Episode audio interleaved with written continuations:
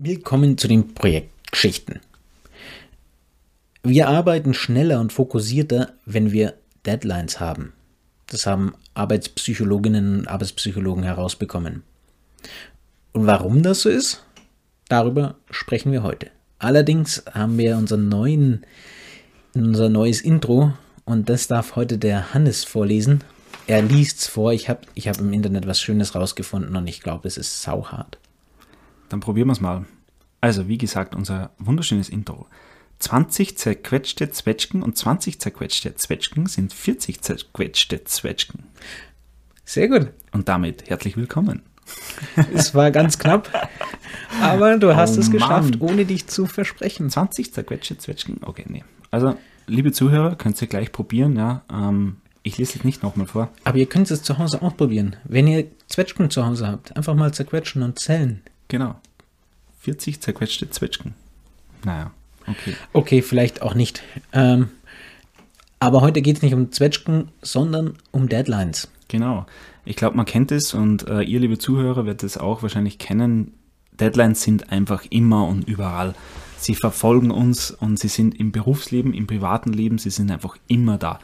Ähm, sogar wenn man ähm, am Abend ins Bett geht, ist die Deadline der Wecker, ja, der dann wieder läutet. Oder wenn man merkt, Überall. man muss noch schnell was kochen, weil man zu spät nach Hause kommt und der Supermarkt macht zu. Genau. Oder man sitzt im Meeting noch fest, hat aber einen Friseurtermin. Oder noch besser, man hat einen KVR-Termin. Oder ähm, ich weiß es nicht, was gibt's noch? Hochzeit, ja. Hochzeit, da kannst du ein Liedchen davon Ja, oh singen. mein Gott, ja, das ist, das ist mal eine harte Deadline, ja. Das heißt, man hat wirklich einen Termin, der steht, naja, bei uns war es jetzt ein halbes Jahr davor fest und das ist wirklich eine Deadline, ja. Da hast du dann die Gäste da und da muss alles stehen und da muss alles passen. Und ja, da hat man Stress davor. Der gehört, glaube ich, auch dazu. Also Oh ich ja. glaube, ohne diesen Stress wäre eine Hochzeit nicht so schön, wie sie ist. Ja, eh, aber man könnte sich ein bisschen einfacher machen. Aber ja, das sind halt die Deadlines, die man hat. Und im Berufsleben natürlich sind Deadlines auch immer wieder da. Die einen sind jetzt mal wichtiger, die anderen sind eher unkritischer, aber die Deadlines sind einfach da. Wenn der Chef irgendwas braucht, muss man es schnell liefern. Ja? Wenn ein Meeting ansteht, man muss es vorbereiten. Wenn ein Kunde zu, äh, zu Besuch kommt, man muss es vorbereiten. Ja, es beginnt ja schon im Studium. Ja, das heißt, äh, Prüfung. Ihr kennt es selber, Prüfung, äh, die ganzen Abschlussarbeiten, ja. Also ich habe sehr viele Nachtschichten ähm, vor Abgabeterminen immer wieder gehabt, ja. Ja, weil du ständig auch noch arbeiten musstest. Naja. Also du hast ja auch noch äh, einen Werkstudentenjob nach dem anderen gesucht. Ja, aber das ist halt so, ne? Bei Deadlines, da, da kann man wirklich die Höchst, da kommt man zur Höchstleistung, ja. Und Ich möchte mal auch sagen, wir kommen jetzt gleich auf den positiven Effekt dabei Ja. raus. Aber Deadlines machen ja mal gefühlt zunächst überhaupt keinen Spaß. Nee. Also wenn man Deadlines hat, ich, ich, ich denke mir immer, mein Leben ohne Deadlines ist schöner als mein Leben mit Deadlines. Aber da gibt es eben so einen kleinen Punkt, dass es vielleicht, vielleicht schöner ist, aber wir sind einfach wesentlich produktiver. Genau. Deadlines sind einfach gut für uns. Ja? Ähm, sie machen uns produktiver, du hast es schon gesagt. Und ähm, das ist ja, wir haben es im Intro gesagt, Arbeitspsycholog, Psychologinnen und Psychologen haben sich damit wirklich beschäftigt. Und das hat einen Namen. Das heißt Goal Gradient Effekt. Ich hoffe, ich habe das jetzt richtig ausgesprochen. Aber wer ein Engländer, ich glaube Clark Hull oder so, Ja, Genau, 1930er Jahre. 32. 1932, ja. Der hat es quasi erforscht und hat es erkannt. Ähm, ja, was, was bedeutet der Effekt? Heißt jetzt ähm, beispielsweise, ähm, man hat nachgewiesen, man hat zwei Personen. Beide Personen bekommen eine Stempelkarte und bei einer Stempelkarte, ja, man kennt die beim, keine Ahnung, beim Kebabladen oder beim Kaffeestand, ja, man hat die Stempelkarte, da sind zehn Felder drauf und wenn du zehn hast, bekommst du einen umsonst. Genau, wie gesagt, zwei Personen. Die eine Person hat eine 10er Stempelkarte bekommen, noch nichts gestempelt, und die andere Person hat eine 12er Stempelkarte bekommen und aber schon zwei gestempelt. Die, die Untersuchung hat gezeigt, dass derjenige mit den 12ern, aber schon zwei gestempelten, viel motivierter war, die Stempelkarte voll zu bekommen. Und er hat es auch früher geschafft, ja. Also, das ist jetzt nur eine Studie gewesen, ja, aber zeigen mehrere.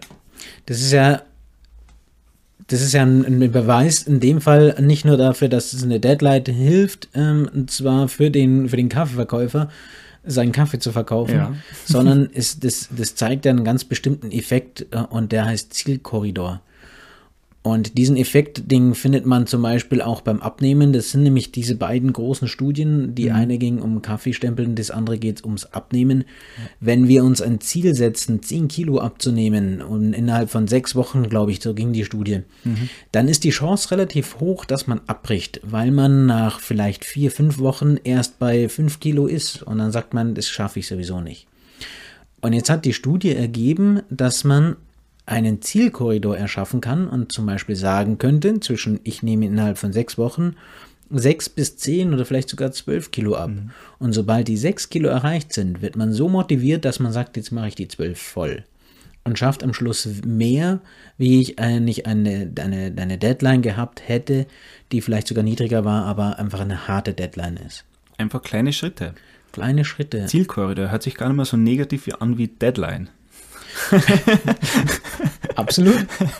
Und ich Ja. kenne das tatsächlich auch von mir. Ist Ja. tatsächlich, wir haben vorhin ja kurz auch noch über Sport gesprochen. Ich habe so eine wunderbare, tolle Laufübung. Das sind Hügelsprints und jeder, jeder Läufer, der das so macht und, und versucht schneller zu werden, wird wissen, wie unglaublich unangenehm die sein können. Und da, da sage ich normalerweise müssen die 40 Sekunden lang sein. Und 40 Sekunden, wenn ich vorher in meinem Kopf habe, dann mache ich das nicht. Dann äh, denke ich mir, an dem Tag mache ich eine andere Übung. Es ist zu lange. Es ist einfach zu lange und es tut echt weh. Aber ich mache tatsächlich immer, ich sage mir, ich laufe zwischen 30 und 40 Sekunden und wenn ich 30 erreicht habe, könnte ich theoretisch aufhören. Aber ich mache sie immer voll. Immer wenn ich bei den 30 bin, denke ich mir, komm, die letzten 10 Sekunden gehen jetzt auch noch. Kleine Also- Ziele, ja. Man kennt es ja auch, also wenn man sich so ein super YouTube-Video anschaut, ja, also die, die ganzen Trainer, die da, die da immer wieder ähm, dann vorzeigen, ja, und dann, okay, passt, wir machen jetzt, keine Ahnung, 30, ich weiß nicht, wie das Zeug heißt, sagen wir Sit-Ups, ja, machen wir 30 Sit-Ups und ja, passt, wir haben jetzt 30 geschafft, jetzt machen wir nochmal 10 drauf und ja, super, und jetzt machen wir nochmal 3.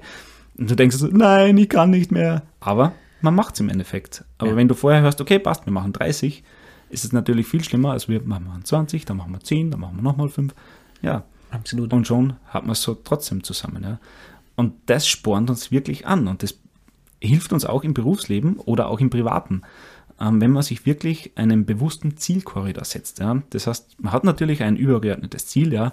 Man kennt es ja vom Unternehmen, ja. Man hat eine Vision, man hat eine langfristige Strategie, aber man hat jetzt auf Projektebene oder wirklich auf Taskebene herunten wirklich ein Zielkorridor schaffen. Ja. Also kleine, smarte Ziele. Smart, glaube ich, müssen wir jetzt nicht ähm, drauf eingehen, das machen eh alle anderen. Genau. Aber ähm, Wer dass es man, nicht kennt, einfach mal googeln. Genau.